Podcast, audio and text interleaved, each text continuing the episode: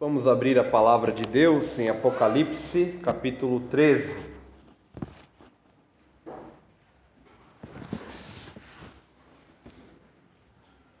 Apocalipse 13.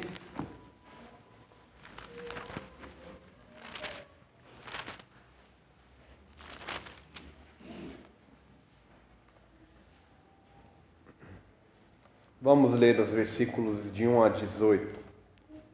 Assim nos diz a palavra do nosso Deus. Vi emergir do mar uma besta que tinha dez chifres e sete cabeças, e sobre os chifres dez diademas, e sobre as cabeças nomes de blasfêmia. A besta que vi era semelhante a leopardo, com pés como de urso e boca como de leão. Deu-lhe o dragão o seu poder e o trono e grande autoridade então vi uma de suas cabeças como golpeada de morte, mas essa ferida mortal foi curada, e toda a terra se maravilhou seguindo a besta.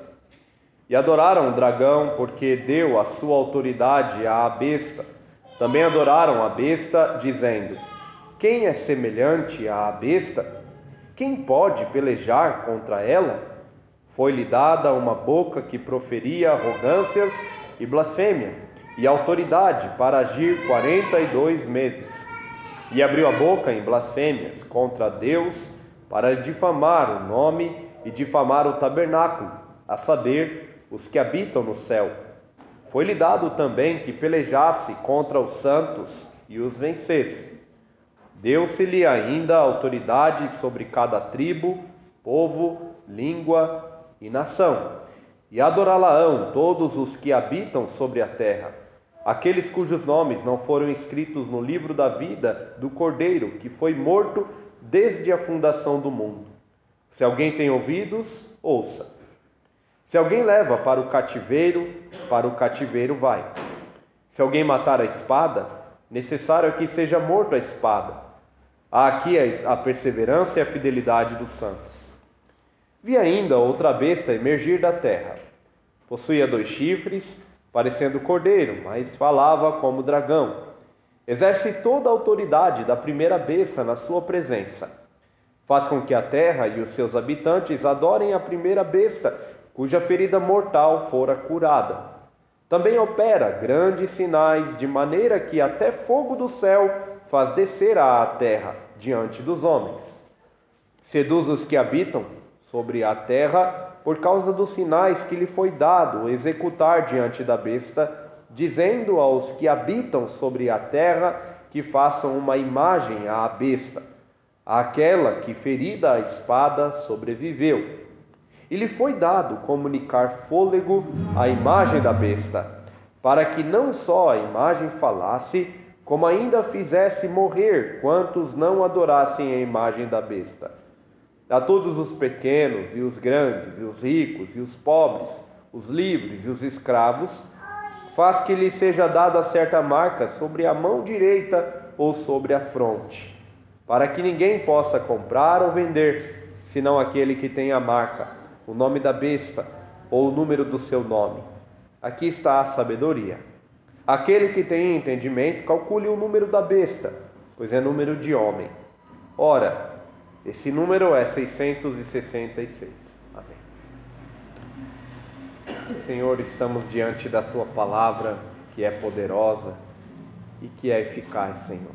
Agora pedimos que o Senhor mesmo que a inspirou nos ajude a compreender aquilo que acabamos de ler, para a glória e honra do teu nome. Amém. Amém. Queridos irmãos, nós temos observado que no livro de Apocalipse, o objetivo, um dos objetivos do livro é encorajar os crentes que estavam sendo perseguidos por causa da sua fé. Essa realidade nós podemos enxergar nas sete cartas da igreja do Apocalipse, onde algumas igrejas eram perseguidas por causa da fé que declaravam ter no Senhor Jesus Cristo. Esses crentes viviam sob um império romano e por vezes foram perseguidos pelo mesmo. João, agora no capítulo 12 até o capítulo 14, versículo 20, ou seja, os dois próximos capítulos, né? os três próximos capítulos, ele mostra qual é a origem de toda aquela perseguição. João quer que os crentes entendam que a origem da perseguição, que a fonte da perseguição está na obra e no ódio que o diabo tem pela igreja de Jesus Cristo. É como se João estivesse explicando aos crentes que a, ori a origem espiritual da perseguição, que é o próprio dragão. Nós vimos que o dragão, que aparece no capítulo 12, é aquele que persegue a mulher, que nós vimos ser a igreja do Antigo e do Novo Testamento. E esse dragão, então, ele tem o desejo de devorar o filho que fora prometido em Gênesis 3,15, não podendo devorar este filho, então ele é vencido por este filho na batalha, que vimos ser a batalha descrita no capítulo 12, versículo 7. E então o dragão, quando atirado à terra, passa a perseguir os descendentes da mulher com ódio, com raiva. No versículo 17 nós vimos isso. Irou-se o dragão contra a mulher e foi pelejar com o restante da sua descendência, os que guardam os mandamentos de Deus e têm o testemunho de Jesus. E se pôs em pé sobre a areia do mar. É assim que termina o capítulo 12, com o dragão indo pelejar, perseguir aqueles que estavam sobre a terra, os crentes. E este dragão, então, colocando a sua areia, a sua, o seu pé sobre a areia do mar, e olhando para o mar, ele então vai invocar um ser de lá. Que é isso que nós vemos no capítulo 13. Onde o dragão, olhando para o mar com os pés sobre a areia, ele como que invoca um ser que é descrito no capítulo 13 como sendo a besta que surge do mar. Esta besta, então, junto com a besta que surge da terra, formam, formam com o dragão a trindade satânica, a trindade do mal. O que temos aqui é uma paródia da trindade, uma paródia da trindade santíssima, Pai, Filho e Espírito Santo. Mas aqui, o dragão junto com a besta que emerge do mar e a besta que emerge da terra, unem forças para destruir, consumir, vencer o povo de Deus. João quer que a igreja então entenda isto. De onde vêm as nossas perseguições? Quais são as origens espirituais delas, das nossas perseguições? A primeira origem nós vimos ser o dragão. E agora a segunda é a besta que emerge do mar. Veja que no versículo 13, essa besta, ela é descrita como surgindo do mar, depois nós vamos ver a descrição dela, o que significa isso. Mas o fato da besta emergir do mar aponta para a ideia que o Antigo Testamento traz de impérios e de seres é, destruidores surgindo do mar. Por exemplo, Aqueles, aquelas bestas que Daniel vê em, em Daniel 7, ele diz que elas surgem do mar, elas vêm do mar. E vamos observar que no Salmo 74, 13 e 14 também é do mar que surgem o que o Salmo diz serem os monstros marinhos.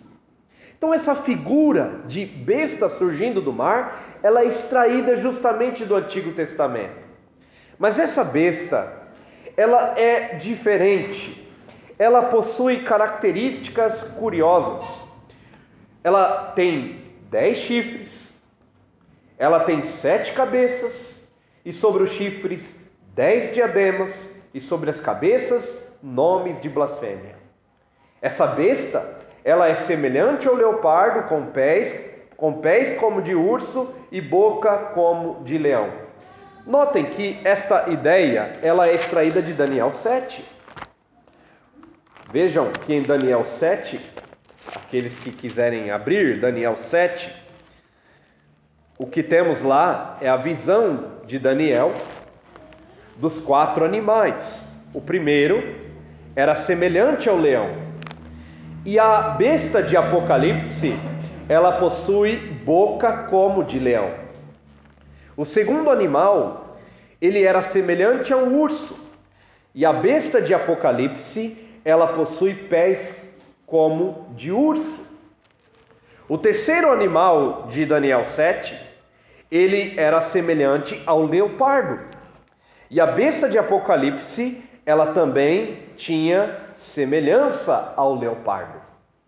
Por que esta semelhança tão clara entre a besta e os animais de Apocalipse? Nós vamos ver que Daniel ele enxerga quatro seres. O último ele descreve como sendo terrível, espantoso, sobremodo forte, com dentes de ferro, e devorava muita carne, fazia em pedaços e pisava os que sobejavam.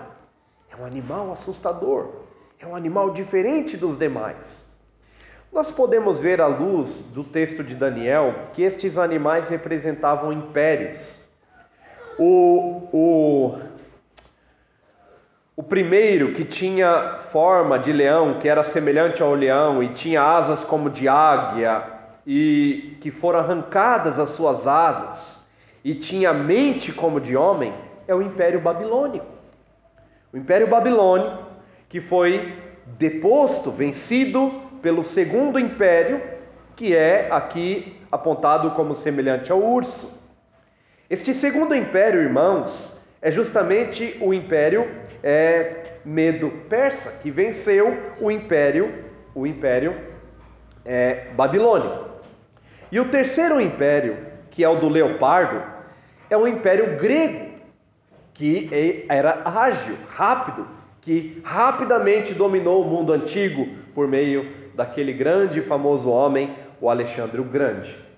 O que temos aqui é uma descrição do futuro, dos impérios que surgiriam após o Império é, Babilônico. Mas o último animal ele não é revelado em qual império. E alguns vão entender que este último animal representa o Império Romano, que é muito possível também, mas não só o Império Romano.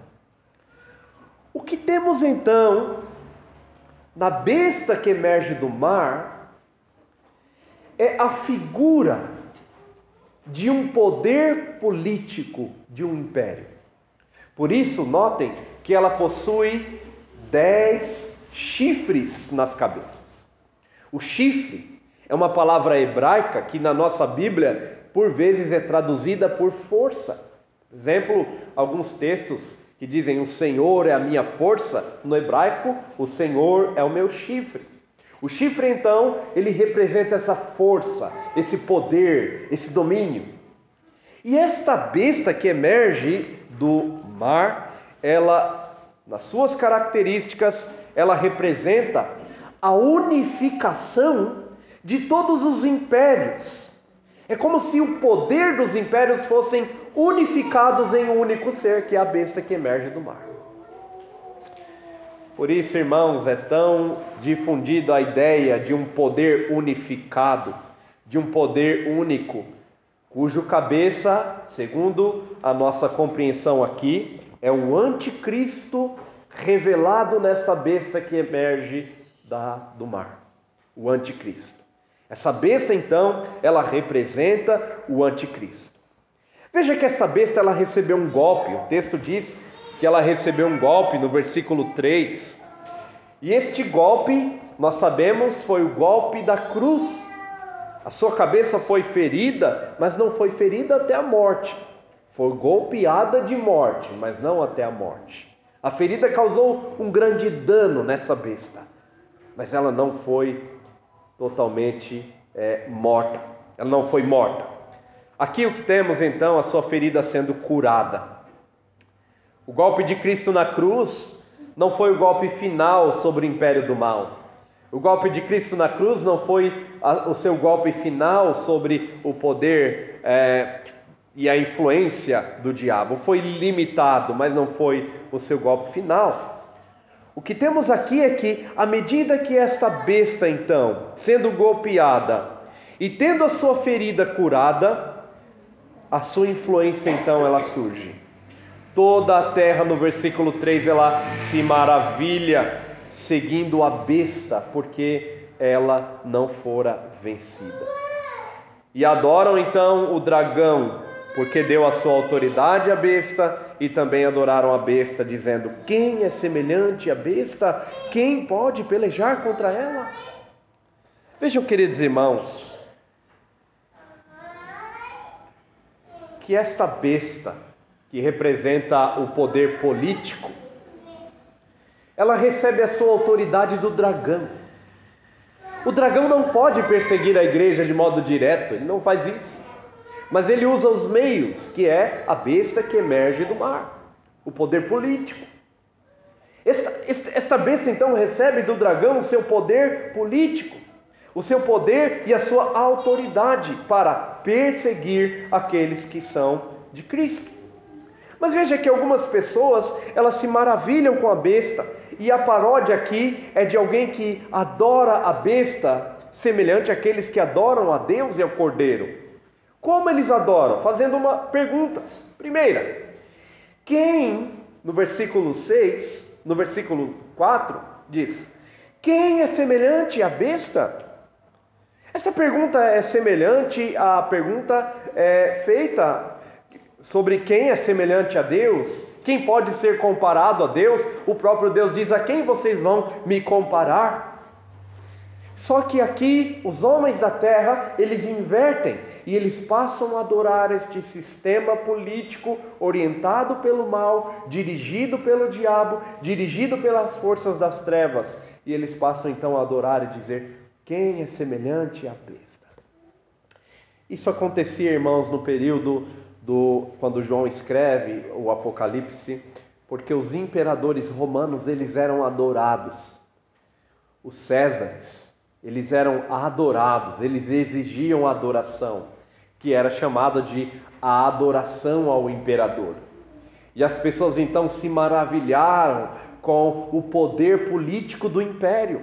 Quem é semelhante a este império? Quem pode dar tanta segurança como este império, o Império Romano? Quem pode nos trazer a paz romana como o Império Romano? As pessoas se maravilharam com o que o império era capaz de produzir. E isso fazia com que as pessoas então adorassem, servissem o império e servissem a religião do império, a religião ao imperador, adorando ao imperador que representava então uma força diabólica, satânica, manifestada no poder político do império. Vejam, a segunda pergunta religiosa é: quem pode pelejar contra ela? Quem pode vencer? Quem pode vencer o nosso império? Quem pode vencer a besta? Veja que esta pergunta é feita lá em Êxodo 15. Abra comigo. Em Êxodo 15.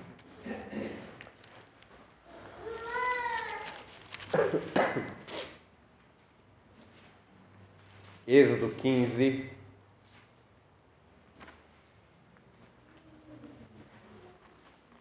Versículo 11.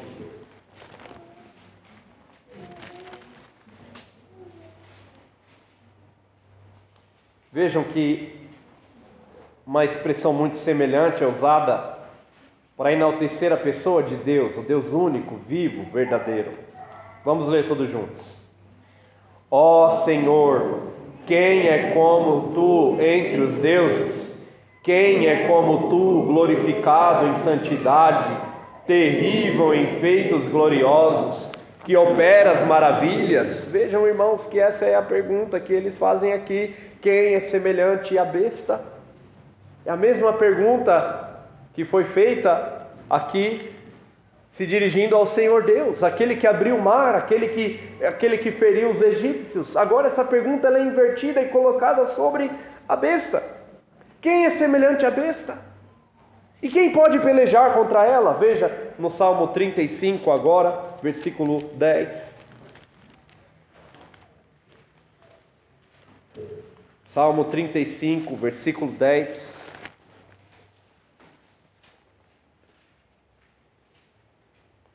Todos juntos? Todos juntos. Todos os meus ossos dirão: Senhor, quem contigo se assemelha? Pois livras o aflito daquele que é demais forte para ele, o mísero e o necessitado dos seus extorsionários. Então vejam, queridos irmãos, que aqui mais uma vez o Senhor, ele é o alvo, objeto da adoração do verdadeiro crente, quando ele pergunta: Senhor, quem é semelhante ao Senhor? Quem pode ser comparado ao Senhor? E aqui a mesma pergunta é aplicada então à besta. Mas veja, irmãos, que essa besta, o objetivo dela é atrair a adoração para si, é verdade. Mas no versículo 4 ela também faz com que as pessoas adorem o dragão, porque o dragão deu autoridade a essa besta.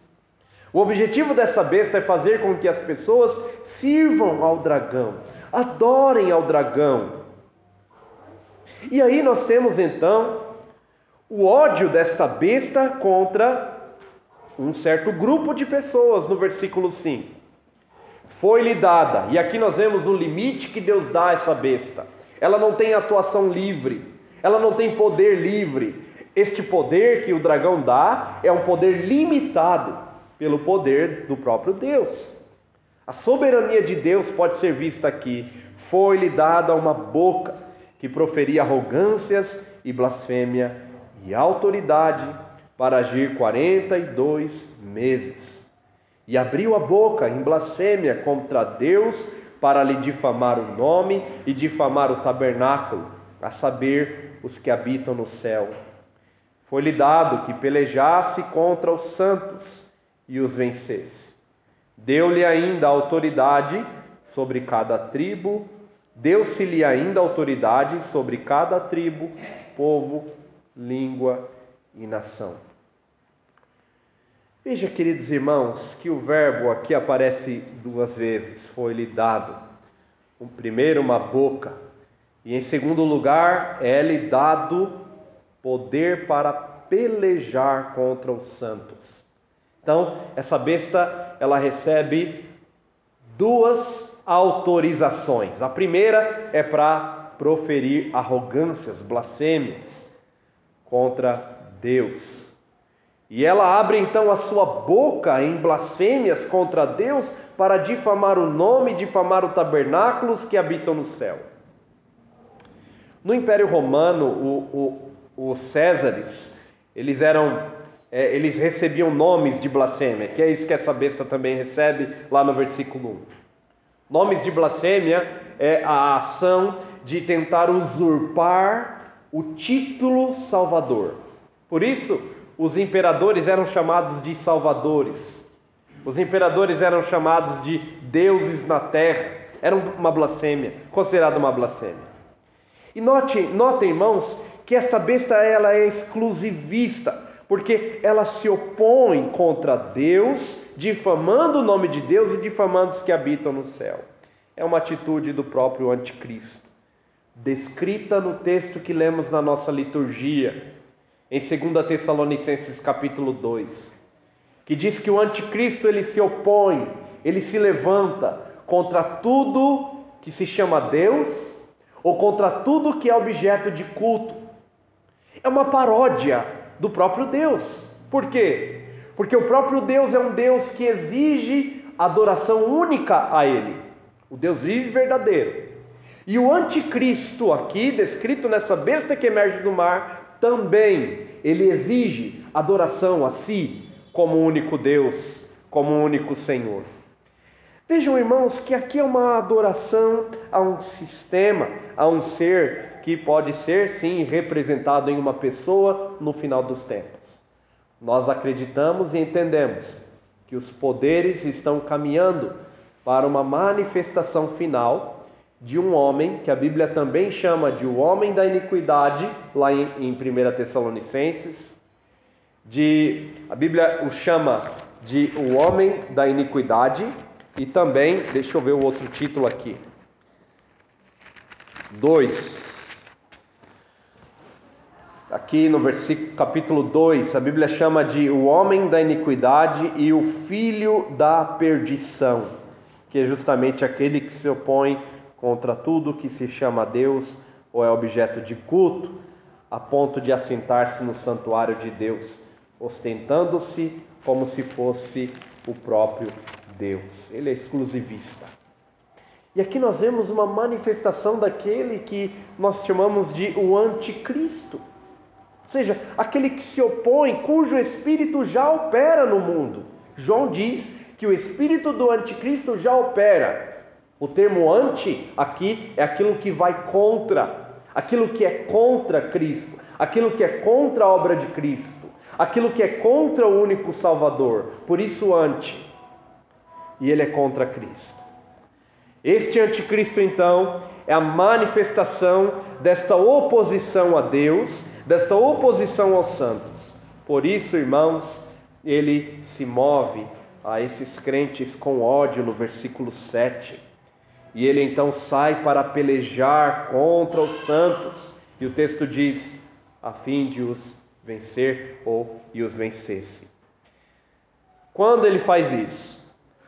Naquele período que nós chamamos de, no versículo 5, de 42 meses, ou três anos e meio.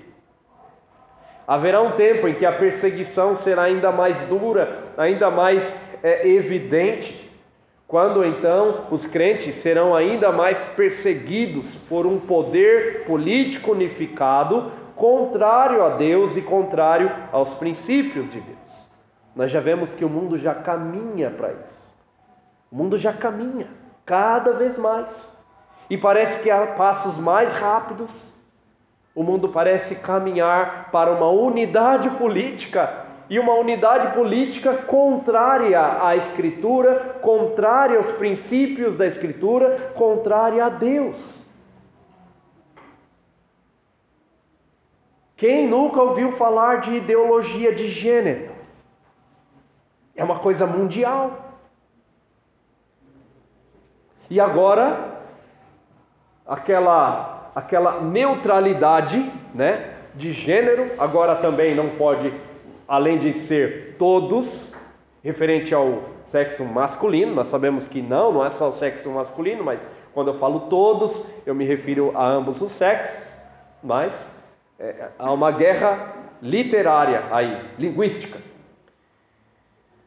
que reflete uma guerra contra os princípios de Deus. Deus estabeleceu homem e mulher, mas agora é todos, todas e um gênero mais neutro, todes.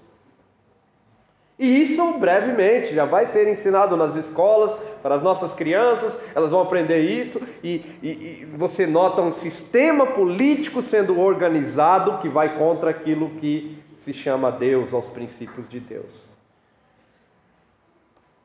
A ideia de verdade absoluta também é algo muito claro, muito nítido. As pessoas não mais defendem uma verdade absoluta, também se opondo à verdade absoluta da palavra de Deus. Durante toda a história, irmãos, poderes políticos se levantaram e se oporam, se opuseram contra a igreja e contra o povo de Deus. Homens que foram de fato a manifestação do anticristo, como que um ensaio desta manifestação final. Nós vemos Hitler na Alemanha nazista tentando dominar o mundo, aquele poder maléfico, mal, maldoso, é, extremamente é, violento, impositivo. Depois Stalin tantos outros tantos outros poderes políticos e que, inclusive, são exaltados na política brasileira. Poderes políticos opressivos e que não servem a Deus, mas servem ao mal. E por vezes vemos cristãos que não parecem enxergar essas verdades. Poderes políticos totalitários, poderes políticos opressivos, poderes políticos que não admitem o nome Deus, não admitem princípios da palavra de Deus, não admitem a verdade da palavra de Deus. Poderes políticos brasileiros e que por vezes são exaltados como sendo poderes políticos neutros ou poderes políticos democráticos.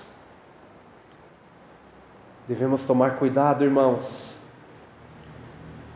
O anticristo, ele se tem se manifestado e tem se oposto à verdade de Deus. E veja que este esta besta que emerge do mar, nós não vamos avançar para a besta que emerge da terra, vamos ficar só nela, por causa do nosso tempo. Ela possui autoridade sobre tribo, povo, língua e nação, unidade, unificação. O seu poder então é unificado. Ela possui poder sobre cada tribo, cada povo, cada língua, cada nação. Não vou dizer que isso é uma, um poder do anticristo, mas é impressionante o poder que a tecnologia tem sobre nós. Às vezes chega a assustar, né? Você faz uma pesquisa e de repente, em outro celular, em outro computador, por causa da sua conta que é linkada ali, você já tem toda a informação de tudo, parece que você está sendo vigiado o tempo todo. É impressionante. É impressionante. A sensação de estarmos sendo vigiados e também governados, ela paira sobre muitos de nós, né? Ela paira e ela não deve ser de todo desprezada, de todo descartada. O anticristo, ele vai ter autoridade sobre cada tribo, povo, língua e nação, mas não sobre os eleitos de Deus, não. Porque os eleitos de Deus se opõem a ela, a besta. E no versículo 8, quem adora são justamente aqueles que estão perdidos. Todos os que habitam na terra adorá-la-ão.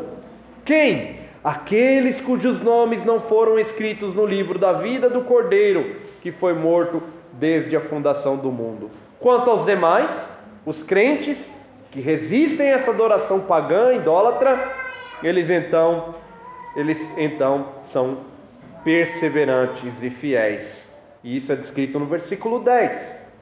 Se alguém leva para o cativeiro, para o cativeiro vai, quer dizer, se esta besta desejar levar alguém para o cativeiro, ele vai para o cativeiro, vai ser perseguido. Se alguém matar a espada, é necessário que seja morta a espada. Então, se essa besta desejar matar a espada, então é necessário que seja morta a espada. E a parte final diz: aqui está a perseverança e a fidelidade dos santos. Porque os santos não abandonam a fé quando esta fé é ameaçada pelo ódio. Eles não abandonam a fé quando esta fé é ameaçada pela violência, pelo cativeiro, pela espada. Ele é perseverante, ele é fiel, ainda que ele tenha que pagar com a própria vida.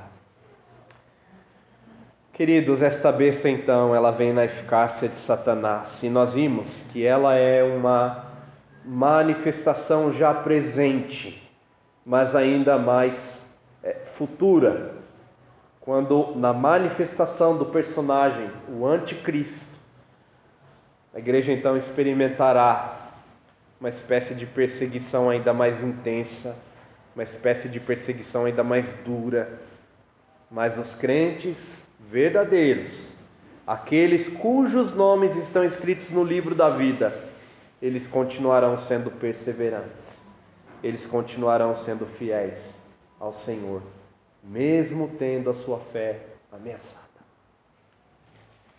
Diante disso, irmãos, não devemos ser crentes é, ingênuos quanto ao poder político e a influência demoníaca e diabólica no ambiente político. Primeiro, porque o ambiente político pode sim estar sendo influenciado dirigido pelo dragão.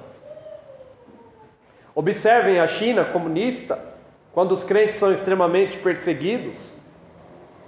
Observem países onde impera o comunismo e os crentes não podem viver de modo livre no que diz respeito à sua fé. Eles não podem manifestar a sua fé de modo totalmente livre, caso essa fé vá contra o poder político do império do mal.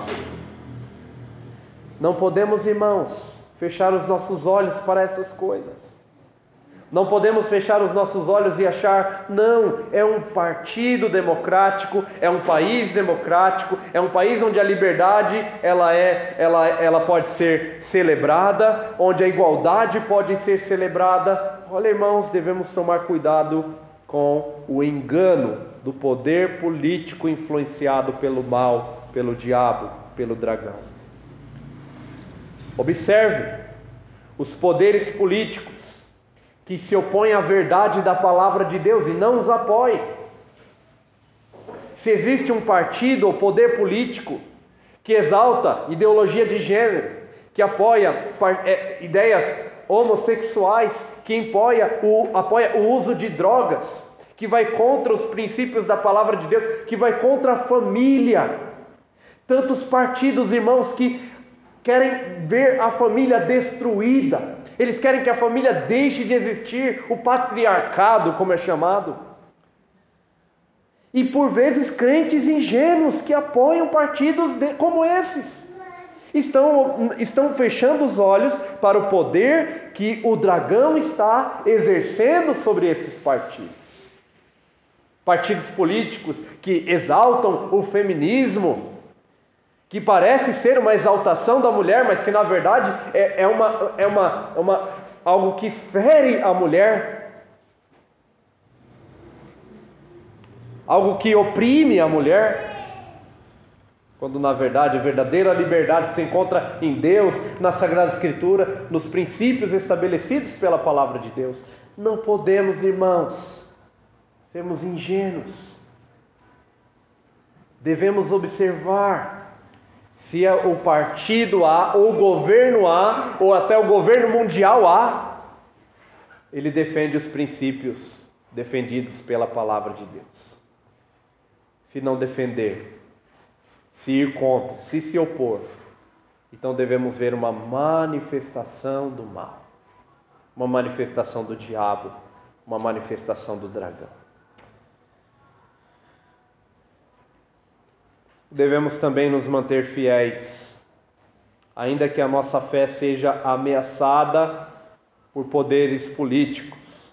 Nos manter fiéis, perseverantes diante do Senhor, diante do nosso Deus e Cristo. Jesus disse que nós seríamos sim perseguidos por causa da nossa fé. Nós seríamos sim perseguidos por causa da nossa fidelidade a Cristo. E não devemos temer essa perseguição porque a verdade é que João não quer que a igreja se atemorize, João não quer que a igreja se acovarde, ele quer que a igreja entenda que, ainda que o mal se levante contra ela, o mal não pode destruí-la, o mal não pode devorá-la, o mal não pode aniquilá-la. A igreja, ela segue vitoriosa, porque este império, este poder do mal, ele será quebrado ele será vencido finalmente na manifestação final do Cordeiro de Deus que venceu o mundo. E é no nome dele que continuamos marchando. É no nome dele que continuamos seguindo como igreja de Cristo. Ainda que o mundo se oponha, ainda que as ideias do mundo sejam apoiadas, propagadas e estabelecidas como norma de verdade, nós cremos que a verdade da palavra de Deus ela permanecerá. E somente a ela, somente a esta verdade, nós nos submeteremos para sempre e eternamente. Amém. Senhor, nos ajude a sermos fiéis quando sentimos e percebemos a nossa fé ameaçada, perseguida por causa da tua palavra. Fortalece-nos, Senhor, diante do poder do mal, diante da perseguição do mal, que a tua igreja siga firme e perseverante. Em nome de Jesus. Amém. Amém.